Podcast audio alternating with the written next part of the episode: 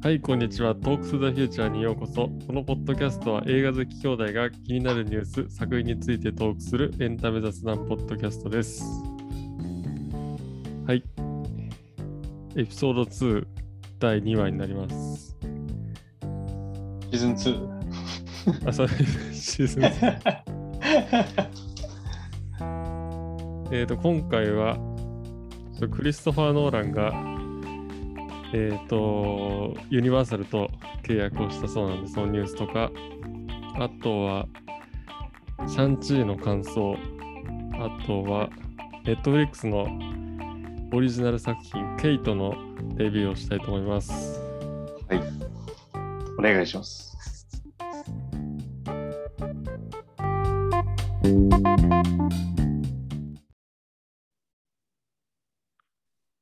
とまずはニュースで、えーと今週のニュースで、えーとクリストファー・ノーラン監督が、えーと20年にわたるワーナーとの関係を解消して、えーとユニバーサル映画と契約を結んだというニュースが入ってきました。で、作品としては、えーと物理学者のオッペンハイマー博士を描く作品からうんユニバーサルと契約するみたいで、うんえー、とこの作品は2022年から撮影が始まるそうです。うんで、えっ、と、主演はキリアン・マーフィーらしいです。おおインセプションとかね、ダンケルクも出てたよね。ー、うん、出てたね。ダークナイトシーズンも出てたね。うん。うんうん。へえで、えっ、と、複数のメディアで、その、監督とスタジオの契約について報じられていて、うん。まず一つ目が結構細かいんだけど、えーと監督の編監督が編集の映画の編集の最終決定を行うというファイナルカット権うんうん。一つ目。あとは、あれだね、ユニバーサルと、えっ、と、向こうのシネマチェーン、えーと劇場が結んでる、うんえっと、17日間の独占劇場公開っうん。ていうのを、えっと、含まないか、ノーラン監督の作品は、えっと、その条件を適用しないっていう契約。うん。あと、これ結構びっくりしたんだけど、えっと、うんチケットの売り上げの収入の20%をうん。ノーランが受け取るっていう。うーん。すだから、ごいね。10ドルぐらい払って、えっと、映画見たら2ドルはノーランに入ってくっていう結構すごい契約で。うーん。大体ね、このチケット収入の売り上げって半分はまず劇場が持っていくみたいなね、話を、多分アメリカも一緒なのかな、日本とかで言うじゃん。うん。だから半分取って、まあ、劇場に行ったとしても、うん。ね、その20%って非非常に多いよね。うん。それが監督一人に行くっていうのがすごいよね。すごいね。うん。であと、これも面白かったんだけど、公開日前後3週間は、えっ、と、うん同スタジオ、えっ、と、ユニバーサル・スタジオの作品を公開しない。へえ、すごいねうん。確かにでも、あの、一つ目から行くと、えーファイナルカット権の保持うんっていうのは、あの、ワーナーで、やっぱジャスティスリーグとかうん揺れてたし、多分そういうことをうん懸念してるのかね。もう全部ディレクターズカットってことだよね。そうだよね。最初からディレクターズカットってことですね。うん。で、2番目の一定期間の劇場独占、えー公開期間、あの、その17日間独占劇場公開っていうのは、あれだよね、えー去年の、一昨年の4月とかだったかな、去年の4月か。うんあ。の、えっ、と、ユニバーサル側では、えっ、と、同じ、同時にトロールズうんだったかな？あの同時に、えっとストリーミングと劇場で公開して、うんで、えっ、と、ね、こ AMC、向こうのお弟子ね、この AMC がね、それで怒っちゃって、うん。みたいなニュースがと当時あったかと思うんだけど、多分まあうんそれの、それで決定された17日間にも適用しないってことだよね。うん。なるほどね。大体、でも劇場劇場をメインにうんうん、持っていく契約ってことだよね。そうだね。うん。がワーナーを離れた理由もね、えっ、と、うんうん HBO Max の件とかがあってのことだと思うんだけど、うんうん。うん。なるほど、なるほど。これね、最後のこのさ公開日前後3週間はどうスタジオの作品を公開しないと。すごいね、これね。ね、すごいよね。うん。ユニバーサル、だから、ミニオンズとか、そうそうそう。ジュラシック・ワールドとか。うん、あと、ブラムハウス系とかも、うん。結構ブラムハウスとか細かいのもあったりするけど、うん。もう周りには何も置かないってことだよね。そうだよね。うーん。ねこの10月1日から公開の007も今回からユニバーサル配給に行って、うん。ね、今後配給が続くとしたら、まあ次の、ね、ダニエ MGM も MGM ほら、まあ、Amazon が契約したからさ、うーん、そういうことか。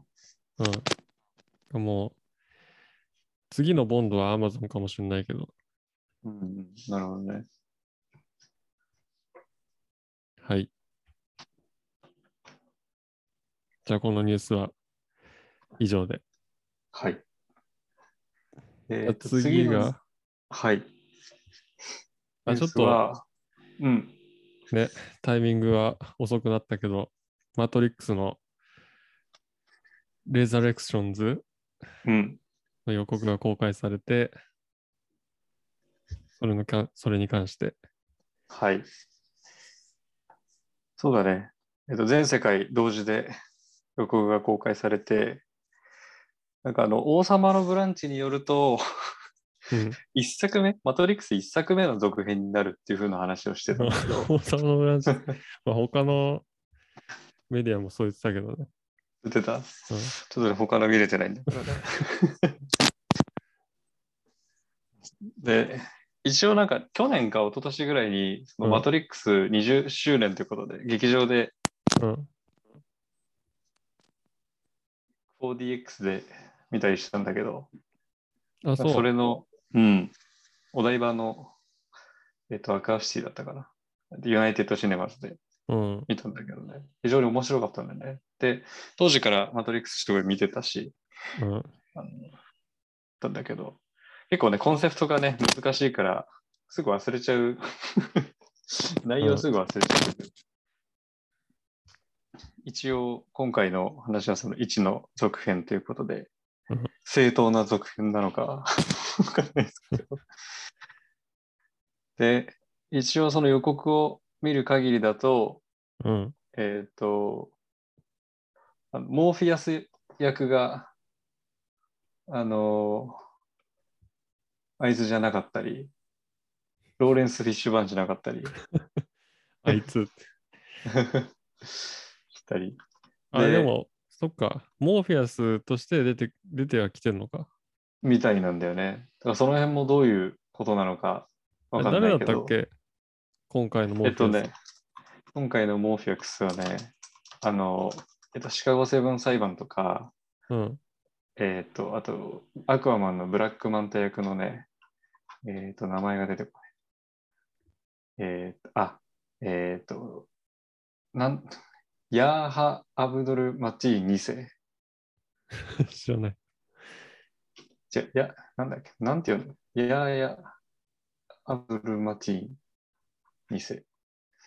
そう、いろいろ最近出てきてて、あの、えっと、他の作品だと、あの、ゲットダウンっていうネットリックスのうん。あのドラマとかにも出てたし、結構最近ね、よく出てくる人なんですけど、なんかこれがあのモーフィアスっぽい格好して出てきてて、おーそうなんだよね。どういう？で一応ね、あの、IMDB だと、アズモーフィアスって書いてあって、おーでキャリアン・モスもちゃんと帰ってくるっていう。ああ、キャリアモスは覚えてるわ、予告で。うん。でも、覚えてないか感じだったよね。そうなんだよね。会いましたっけ？会ったことありましたっけ？みたいなこと言ってたそうそうそう。で、あの、一応、一作目だとね、あの、オリジナルトリロジーだと、あのうん赤いピルと青いピルをこう、モーフィアスが出して、赤いピル飲むと、あっちのザイオンとかに行ってうん。行くはずだったんだけど、で、今回なんか予告の中では青いピル、なんか薬みたいにこう飲んでて、うん常備薬みたいにも飲んでて、うん。だから一応その、いわゆる仮想世界うん。私たちが住んでる側にいるっていう設定なのかななんて思ってるんだけど。うん。で、なんかあの予告編だと、こう不思議の国のアリスの本が出てたり、う。うんさぎのタトゥーをした女性がこう、いきなり真実を知りたいなら根をついてきてみたいなうんこと言ってたり、ちょっとこの不思議の国のアリス的な要素があったり、うん。あと道場もね、出てきて、ああ、出てきた、ね。モーフィアスとそう戦って、うん。で、俺のこと知らないのかってネオが言って、うん。そうもう半分ジョン・ウィックみたいな感じだったけど。ね、そう。もうであ、の、うん。あのヒゲとヘアスタイルはしばらく変えたくないのかな。の契約だったのかもしそうヘンリー・カビルみたいな。そうそうで一応ね、あの、スミスじゃないけど、エージェントも出てきてたり、れない。うん。あとは、あと、ニール・パトリック・ハリスとか言ってたよね。そうそう、カウンセリングでね、うん。あと、ジョナサン・グロフ。うんうん、うん。最後のカウンセリングみたいな人でね。うん。で、なんか長い、そ、そいつが長い年月の果てに始まりに戻ったのさ、マトリックスにねって言ってて、うん。で確か、マトリックス・レボリューションズとかだと、うん。リローデッドの話あだとあの、一応この創始者みたいな人がいてさ、あの画面がいっぱいある部屋で、うんで、このマトリックスはなんか6度目か7度目なんだよみたいな話をしてて、うん。で、最初はなんか完璧なこうマトリックス作ったけど、人間たちが困難がないと暴動を起こすっていうみたいな。で、何回かアップデートして、うん。何度目かのマトリックスなんだっていう話をしてて、なんかそういう、それこと関係あるのかななんて思ったりうん。してました。で、一番面白面白かったっていうか、あの、すごいなと思ったのが、結構ね、当時もマトリックス、あの映像革命だって言われてたけど、今回もなんか、すごい映像としても面白そうな、うん。結構予告編で見せてたよね。うん最初の予告にしてはさ。うん、感じで。うんもう年末だもんね、公開、向こうです。そうなんだよね。そうなんだよ。だから公開日としては12月 21?22 22日か。うん22日か。だからあの、スパイダーマンとどういうふうに、ね、住み分けして、うん。確かアメリカだと17日公開とかだったかな。すごい被ってくる作品だから、うん。日本ではどうなるかって感じですね。ね。で、あの発、表されたいんだっけ？日本の。そうなんだよね。この前、ベノム、レッド・ゼア・ビー・カーネージが12月頭とかだったかな。うん。公開予定ですって。IMDB 見てると、うん。キャストの中にメロビジアンがいて、メロビンジアン？覚えてる？誰だっけ？あの、リローデッドで出てきて、うん。あの、螺旋、螺旋階段じゃないの？すごい、あの、ネオが初めて銃弾をこう、じ初めてじゃないか。マシンガンでババババババって撃って、うん。あの、弾を止めるシーンがあると思うんだけど。そこで、あの、俺が片付けるって言ったら、うん片付けるだとって言った、覚えてるかな？メロビジアンって。多分顔見ればわかると思うんだけどね。同じ役者らしくて、うん。ランバート・ウィルソンって人か。ハンバート・ウィルソン。とかね。ちょっと注目ですね、その辺は。まあ本当かどうかわかんないけど。マトリックス4が今年なんて信じらんないよね。なんかそうだよね。当時さ、ジョン・ウィック4と同時公開だみたいな話をうん。出てたもんね。それが随分先のことかと思ってたけど。そう。なんかコロナになってからさ、うん早いよね。そうだね。でも、アバター2はまだ来ないけど。結局いつなんだろう。なんか2021年の12月って言ってた気がしたんだけど、うんうん。まだ、まだっていうことで。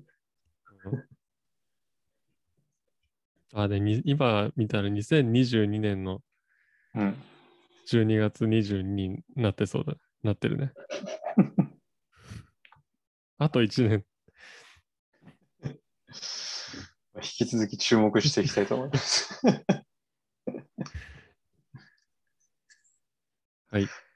マトリックスはそんな感じですかね。はい。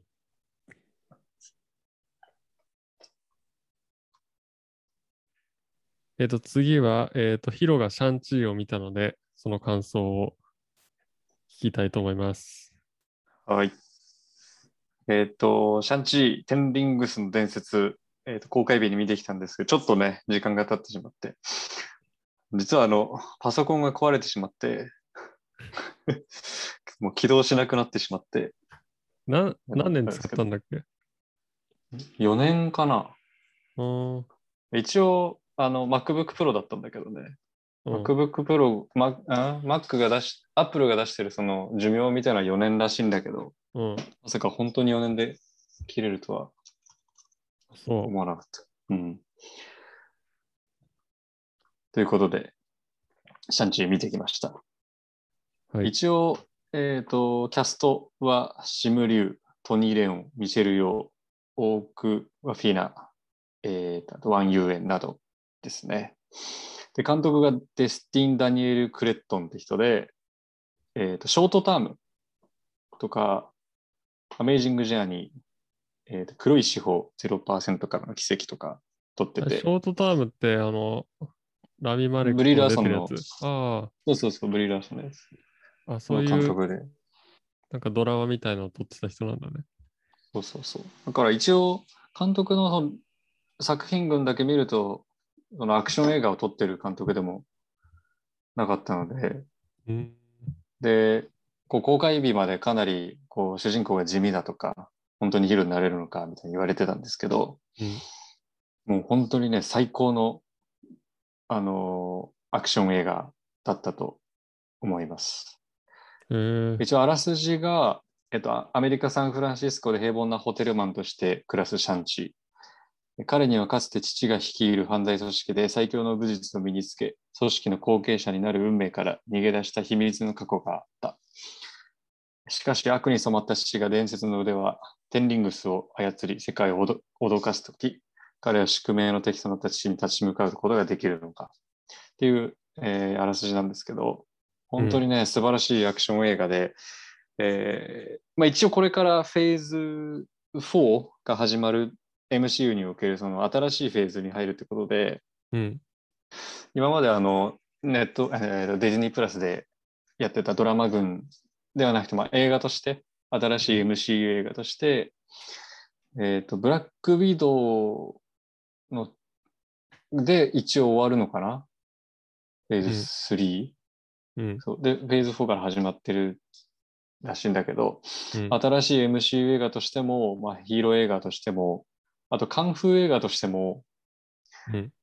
こう、キャラクターの成長物語としても、もう個人的には大好きな作品になりまして、で、こう最近のこうヒーロー映画はこう敵をどういうふうに描くのかってところがうん非常に難しいところで、そこで感情移入できるかとか、結構ね、あの、アベンジャーズ・インフィニティ・ウォーとかでうん出てきたの、サノスとかすごい、あの、逆にサノスの正義もあるみたいな描かれ方してて、非常に良かったんですけど、うん。まあ、倒し方も今回結構スッキリできるところがあって、うん。で、まあ、その敵を倒すうんぬんかんぬんを超えたテーマもそ、テーマ性というのはそこにもあってね。えー主人公のシムリュウって、もともと全然無名の役者さんで、あのフリー素材の、あの、写真の俳優とかやってて、なんかね、いろいろみ、いろいろなんかツイッターとか遡ってると、あの、英語の教科書にシムリュウがいたとか、えー、あとパンフレットにいたとか、そういうことで、あんまりこう名の知れてない、えっと、役者さんで、で、えっと、ツイッターでマーベルシャンチーやんないのみたいなことをマーベル側に言ったら、うん。あの、それでケビン・ファビーから電話がかかってきて、うんやるよみたいなスカウトがあったっていう、もう本当にアメリカンドリームを掴んだようなえー、のなんだけど、うん。でそれをね、見事にこう豪華キャストが、まあ、トリー・レオンだったり、ミシェル・ヨーとかが脇を固めて、ベン・キングスにも出てるな。ベン・キングスレイもね、よかった。いや、あの、非常にいい味出してました。で、まあ、脇を固め、非常に塩梅のいい作品だったという感じです。で、あの予告でもね、見れるあの戦い方としては、こうバスでの戦いとか、うん。あと、えっ、と、ビルでの戦いとかうん。あるんだけど、まあその辺のこうシャンチーが戦うところは結構こうジャッキー・チェンを彷彿させる戦い方だったり。あと最近のカンフー、まあ最近って言ってもちょっと古くなっちゃうけど、少林サッカーとか、うん。あとカンフーハッスルとか、うん。ああいうこのチャウ・シンチーがやったすごい面白系のうん。あのカンフー映画うん。いうところにもかなり着想を得ている。結構文字はね、あって、カンフーハッスルなんかは、あの、シャンチーの、えっと、部屋の、部屋にポスターがあったり、えー、カンフーハッスル。そうそう、そういうのがあったり。で、かといって、トトリトニー・レオンとかミシェル・ヨーの戦い方は、結構、うんあのーそうだね、グリーン・ディスティニーとか、うんああいう、こう、竹、竹登ったり。そうそうそう。ああいう、こう、昔な、昔ながらっていうのもあれかもしれないけど、うん。まあ、古き良きっていうか、こう歴史を感じる。まあそういう戦い方でも結構歴史を感じるようなうん。ところもあって、非常にこう面白い。あ、あ、あ、カンフー好きだとそういうとこ多分気づけるんだよね。これパクリじゃなくてちゃんとオマージュだな、みたいな。うん。感じもあって。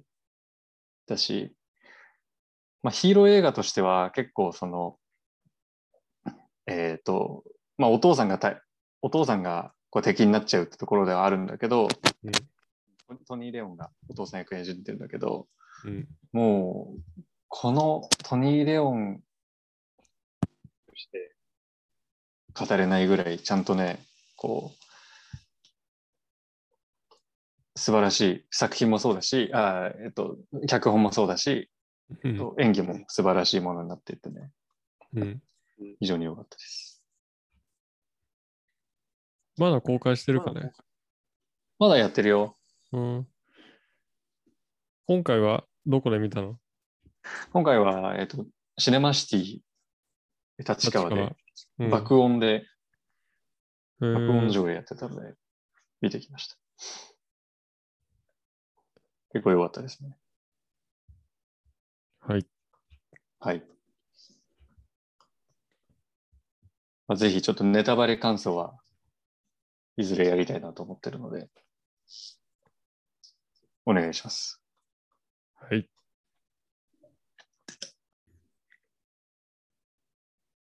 じゃあ次は、えっ、と、二人とも、えっ、と、ケイト、ネットフリックスのオリジナル作品、ケイトを見たんで、そのレビューをしたいと思います。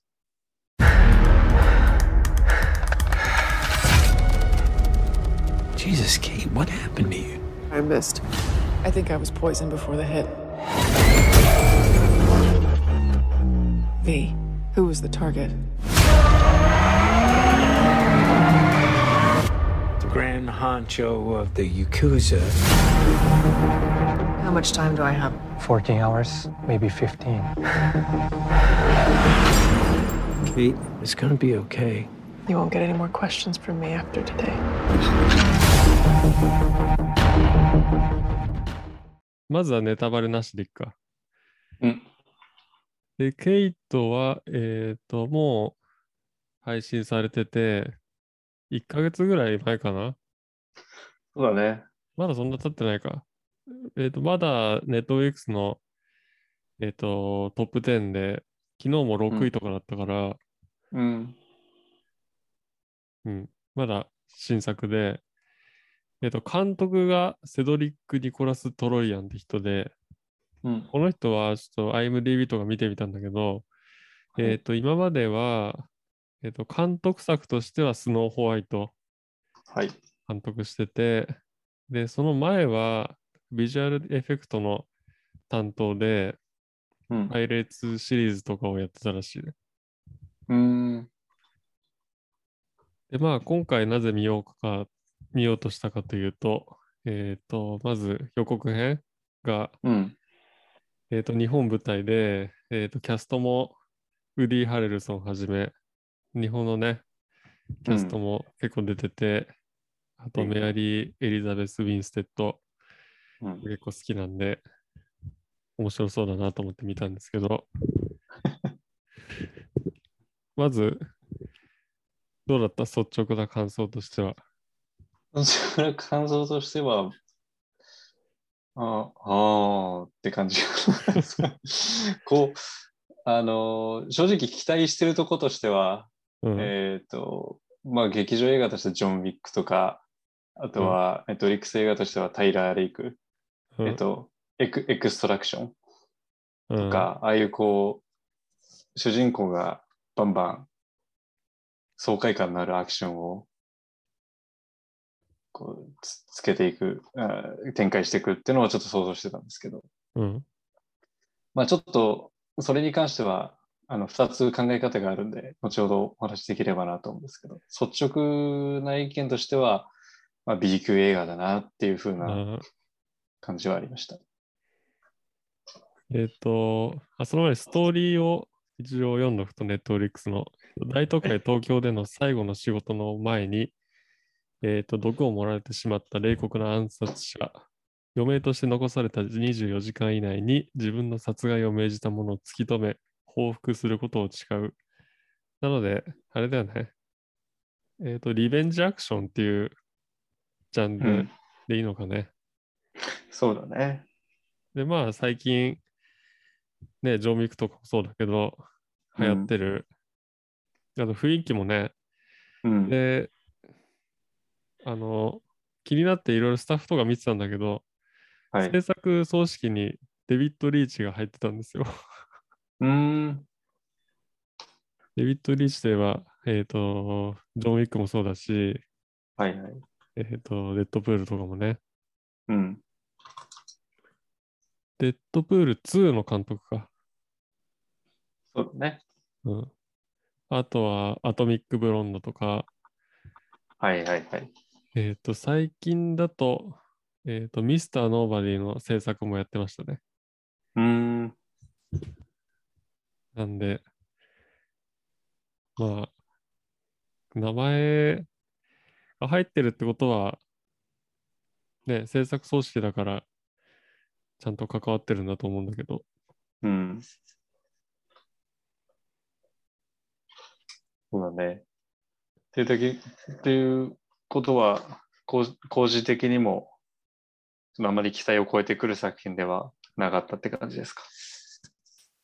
あでも、あの見る価値はある作品だったかなと思うけどね。うんうん。あの、最初はちょっとあれ？と思ったけど、出だし、うん出だしのさ、あの、アクションシーンとかさ、はいはい。あとはあの、カーチェイスのシーン、カーチェイスね。あれって感じだったけど、でも後半、結構バイオレンスも、うん。あの、ちょっとタランティーノっぽいさ、うん。あの、キルビルみたいなはい。オー砂バーながいっぱいあってね。感じもあったりして、うんうん。あとその、アメリカ、ハリウッドから見た日本のイメージみたいなうん。のも結構ね、取り入れられてて、ビルになんか映ってたりさ、あの、そうだね。あれね、すごく分かれるんだよね。うん意見がね。結構そういうあの日本、ハリウッドから見た日本描写は全受け入れられる方の感じですか？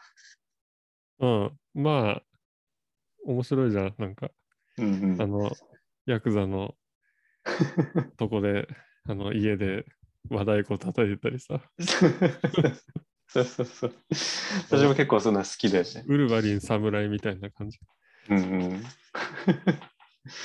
そうだからそんなにヤクザいねえよとかね。うん、知らないんだけどさ。そうそうそう。あと、あの、最初あの、バニラの広告のトラックから出てくるのも面白かったし。ね。あそうやって移動してんだ。まあ、でもやっぱウディ・ハレルソンがすごいいい味出してるよね、毎回。ちゃんと作品がね、締まるっていうか。彼がいるだけで締まるよね。うん。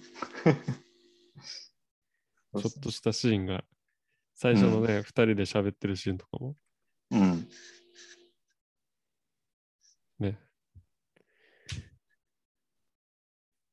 じゃあ、ネタバレなしはそんな感じ？はい。はい。じゃあ、ここからネタバレありで。はい。まあ、ネタバレっつってもそんな まあなんだけどね。ネタバレるような話、うん。ストーリー的にはあんまそんな感じじゃないけど。じゃあその2つ思ったことがあって、うん。あの、見るべ、見る価値はすごいあったなと思ってるんだけど、うん。その期待を超えてくる、え来たかっていうとどうかなっていう、その二軸があるんだけど、うん。あの、大きい、まあ、話をすると、こう、逆算が取れてるようで取れてない映画だなっていうふうに思って、うんすごいジョン・ウィックとか、その、タイラー・レイフとか、アトミック・ブロンドとか、そういうのを期待してると、うん。結構その戦いに対してちゃんとなんでなんでこの人とこうやって戦いをしてるのかとかがあっちの映画はすごいうまいなって思ってて今う回ケイトは、あのまあ一応ちゃんとしたその原因を突き止めるっていう理由はあるんだけどうん。あんまりこうんじゃあ叩かなきゃいけないねっていうモチベーションがそんなに高く高いところまで観客がついてこれてない感じがして、うん。それはあったね。ねうん、でそこにつけてそんなにこうスタイリッシュなカメラワークなのせいなのかわかんないけど、うん。うん、すごいダラダラした戦い で結構ケイトもやられてうん。ボロボロになってるからで見てて結構、あの、苦しいなーって感じだったよね。そうそうなんだよね。そうそうそう。だからこう最後の最後までうん。こうああかっこいいっていうアクションシーンがあったかっていうと、うん。うん、そうでもないかなっていううん。感じがあったのがまあい一個残念な部分っていうかあるんだけど、うん。でもう一つはそのネットフリックス映画としてうん。あの予告が面白そうで、うん。えー、とちゃんとこう、まあ、ある程度のこのウディ・ハレルソンが出て、えん浅野忠信も出て、うんでいうこうキャスト陣固めてうん。あのちゃんとした、まあ、B, B 級映画なのかちゃんとしたアクション映画を作ろうっていう見せ方マーケティング映画としてはうん。あのその逆算はちゃんと取れてたのかなっていううん。感じで1時間46分でうん。収まってるし、うんあの午後のロードショーでちょっと見てみてうん。あ意外といいじゃんっていう 感じの印象で。うん。うん。だからあの、かなんで逃げてる、隠れようとしてるのにあんなド派手な車選ぶんだよっていう、だったり。あれ、銀座あたりだったよね、あの。あれ、銀座あたり、ううんん、だったと思う。そう。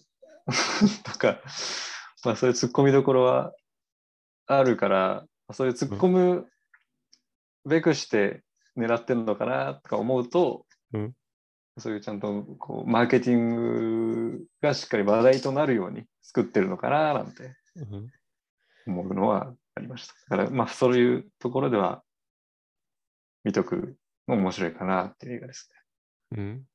でもどちらかというと、どうなんだろう。あの、日本人向けっていうよりは、その、海外向けの、あれなのかな。ね。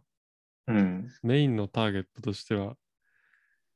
うんあ、でも有名、日本の 有名なね、うん。あの、俳優も、浅野忠信をはじめ、うん。国村淳とかね。うん、出てるけど、なんかその日本のね、描き方とかうん。は、まあ海外向けな感じだったかね。うん。そうだね。あの、内山くんでしたけどね。あ内山くんで、内山くんで、あ笑ったわ、あそこ。最初さ、あの、うん。あの、バトルが始まる前にさ、あ、内山くんかなと思ってさ、うんうん。で思って次のカットで全然戦ってないなと思ってさ、どこ行ったんだろうと思って、見間違いだったのかなと思ったら最後に出てきてさ、うんうん。やっぱり内山くんだったなと。面白かった。うんああいうのがちょいちょいね、こう出てくる。あとなんかこう、対峙する敵役として、なんかこう、つ強い暗殺者みたいなのが出てこなかったのが、ちょっと残念だったね。あそこまでうん。ヤクザがちゃんと階級もあったり、うんお頭みたいのがあるのに、用心棒みたいなの出てこなくて、うん。一応ね、浅野忠信がそんな感じうん。だったけど、あっさり終わっちゃって。あっさり言もっとあそこで、あの、刀のバトルやればよかったよね。ね。そうするとなんかもうちょっと生きてきたのかな、みたいな。まあちょっと思ってました。あとは、あれ、あの、新宿で逃げてるシーンとかあって、だから、うんうん。あの、エリザベス・ウィンステッドは日本に来て撮ったのかなと思ったんだけど、うん。ウディ・ハレルソンがよくわかんなかったんだよ。ああ、そうだね。確かに。来たかでも。でもいつやったんだろうね。ね。まあ、セットも結構多いなって感じだったけど、うん。でも日本で撮ってるしもあったよね。あったと思う。そうなんだろう。新宿の東宝シネマズとか映ってたよね。ああ、映ってた、映ってた。あの、アナと雪の女王2うんだ。ったかな。あ、そうこ。れ2019年の冬ぐらい。結構前か。うん。かな。そんな感じですね。まあだから、えっと、似たような終わり方をしてるのがちょっとネタバレになっちゃいますけど、うん。タイラー・レイク、エクストラクション、あの、ルストブラザーズがやったネットリックスオリジナル映画ですけど、うん。昨日か今日、続編をやりますっていううん。予告が出てたので、うん。あの、これもね、続編をやる、やれるような、ちょっと匂わせはちょっとあった感じだったので、うん。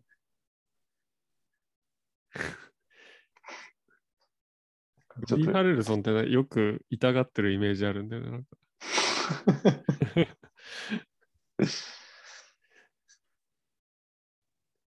でメアリー・エリザベス・ウィンセットは、うん、あの、結構見てて作品。うんで一番最初に見たの、なんだか覚えてる？えーダイハード4かな。あれやの方。うん。私はね、あの、うん。ファイナルデッドコースターなんだよね。あー あ、そうなんだ。出てたんだ。あの、ジェットコースター乗るうちの一人のはいはい。主人公なんだよ。ああ、そうだ、そうだ、そうだ。で、あの、悪夢を見る女の子だ。うん。で、ダイハード4でマクレーンの娘やって、そうだよね。で、優勢からの物体 X で、もうリメイク、出てたね。ファーストコンタクト出て、あとは、まあ、リンカーン秘密の書とかもおー見たんだけど、うんうん。あと、テンクローバーフィールドレーンね。ああ、あれもよかったね。うん。あと、最近、ファーゴのシーズン3でうん見て、それも結構良かったよ。うんうん。で私もあれ好きだわ。あの、スコット・ピルグリム。ファイナルデッドコースター？あうん。ファイナルデッドコースターも好きだけど、スコあット・ピルグリムとね、結構幅広いよね、なんか。そうだね。最近出たの、作品バーズ・オブ・プレイにも出てたし。あんま作品選ばない感じの。ジェミニーマンにも出てたしね。そうそうなんだ。見てない。で、あれなんだね、イワン・マクレガーの、あれなんだね、パートナーなんだね、今。あ、そうなんだ。うん。ファーゴからなのかよくわかんないけど。あうん。あ。ああ、ファーが出陣するよ、ユアン・マクレガーのやつか。そうだそうだ、出てた出てた。うんへえ、うん。確かに。あんまり作品を選ばな選ばないのかなって言われてもおかしくないようなうん。経歴だね。ファーゴで結構選んでるのかなって思わせといて、うん。ジェミニーマンとか出てるからね。まあ、そうだねまあ結構そういうのケイケイトとか出てるし。うん。なんかあの、アクションの切れ味みたいのはうん。一つあるのかななんて思ってたけど、このカメラワークとか抜きにしても、彼女自身の。うんあのハントレスとかあのバーズ・オブ・プレイでもやってたし、うん。で、えっと、なんかすごい、ね、キアヌ・リーブスが50過ぎてもあんなことやってるから、うん。これからアクション続きでバズ・オブ・プレイ系統続いていくと、さらに磨きがかかって、今後もなんかアクションやるとすごい面白くなるかもしれないですね。あ、この女優が？うん。うん。でもすごいかっこよかったよね。うん。まあでもデビッド・リーチ、うんうん。デビッド・リーチっぽいなっていうところはあったけどね。うんうん。でも最初、前半はなんかあんまそんな感じしなかったんだよね。そうだね。あの、スナイパーでさ、うんうん。あの、屋根をさ、走ってさ、うん。回転したりする、したり、あの、カーチェイスのとことかさ、うんうん。あの、あの時の BGM とかなんか CG の感じとかで、あれと思ったんだけどさ、ちょっと正直あのカーチェイスはあれと思ったね。ワイルドスピード2かと思ってるね。そうそうだよね。ああいう空気が流れて。ねそうそうそう。カーチェイスでね、あの、それこそワイルドスピード東京ドリフトでゲリラ撮影、許可下りなくてやったみたいな話が当時あって、うんね、日本のこう封鎖できないから、うん。日本の風景ではできません。だから CG だとしても、うん。ね、他でスタジオでやってるんだから、うん ちょっとカーチェイスしてほしいのかなと思ったけど。渋谷の交差点とかですよね。うんうんうん。そうそう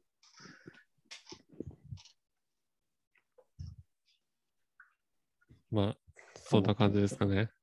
そう。まあ、ですかね。まあ、2、どうだろうね。でも、やっぱり、こういう作品がね、ネットフリックスあると見ちゃうよね。そうね。そうなんですよ。だから、マーケティング的には OK なんじゃないですか、これ。うん。でもこういうね、あの、こういう作品求めてる人も多いだろうしね。うん。ちゃんと配信向けに作ってるっていう空気感がすごいあって、うん。うん、そうそう。これぐらいでいいやって思ってみる。でもちゃんと、ちゃんとグロいみたいなので、うん。よかったと思います。まあウディ・ハレルソンがとにかくいい味出してたね。なんだっけ？バレバレットだっけ？なんだっけ？あ、バリックか。バリック。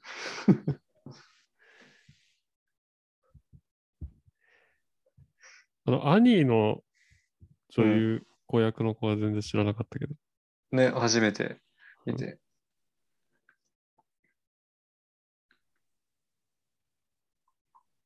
じゃあ、2はアニーかね。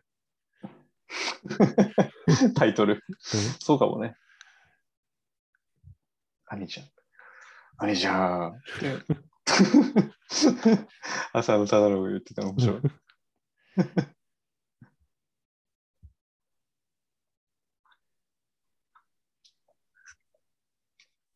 という感じです。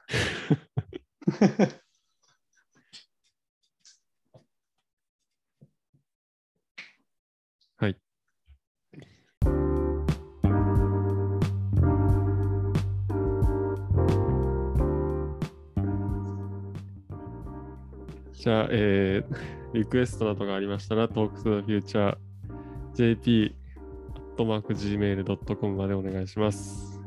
えっ、と、Twitter も Instagram も更新していきます。はい。じゃあまた次回。次は何レビューしようかね。ねえ、何がいいかね。ね、うん。劇場映画がだんだん戻ってきてるんで、うん、そろそろね、劇場、配信だけじゃなくて、劇場で見たやつをね、やってきてですね。ノータイムトゥーダイね。うん、あのや、りたいね。CM とかやり始めたよね。うん。あと、Amazon のね、うん、えっ、と、弁護士ビリー・マクブライドうん。シーズン4ファイナルシーズンが昨日から配信されてるんで、ちょっと次見ようかなと思ってるんですけど。ビリー・ボブ・ソーントンの、うえっん、とボッシュに並ぶあの Amazon, あ Amazon の親父、親父シリシリーズ。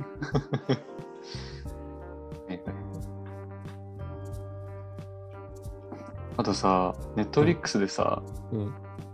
イカゲーム、韓国の。あれがすごい流行ってんだよね、今ね。ああすごいマーケティングしてて。なんか韓国では、そのイカゲームコーナー、ちゃんとあの、どっかに展示されてるみたいで、うーん。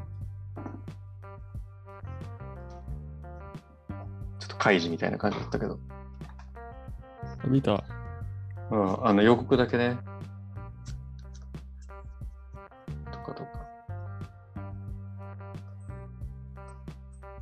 あとね、いや、ノータイム、うん、ノータイムトゥーダイみたいね。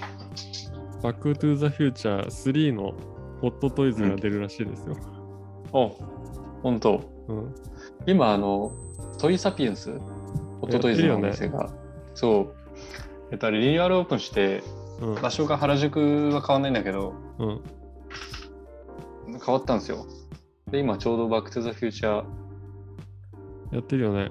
うん、やってるあわ。なんかあの、プロップとかも飾ってあるんじゃなかったっけ？あ、確かやってるはず。そう。で、一応いろんなそのリニューアルってことでかなりコーナーも増えて、それぞれ、まあ、スター・ウォーズなり、マーベル、DC、ちゃんとコーナー構えてやってるみたいですよ。10月31日までやうん。ってるみたい。入場は無料。でも予約は必要みたいだね。ああ、なるほどね。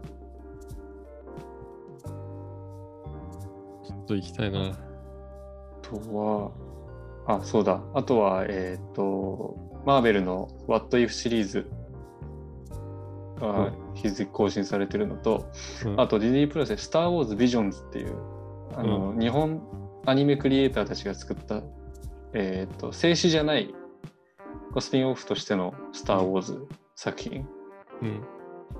が公開えーされ始めて、うん。あの、忍者バットマンとか作った神風動画とかうん。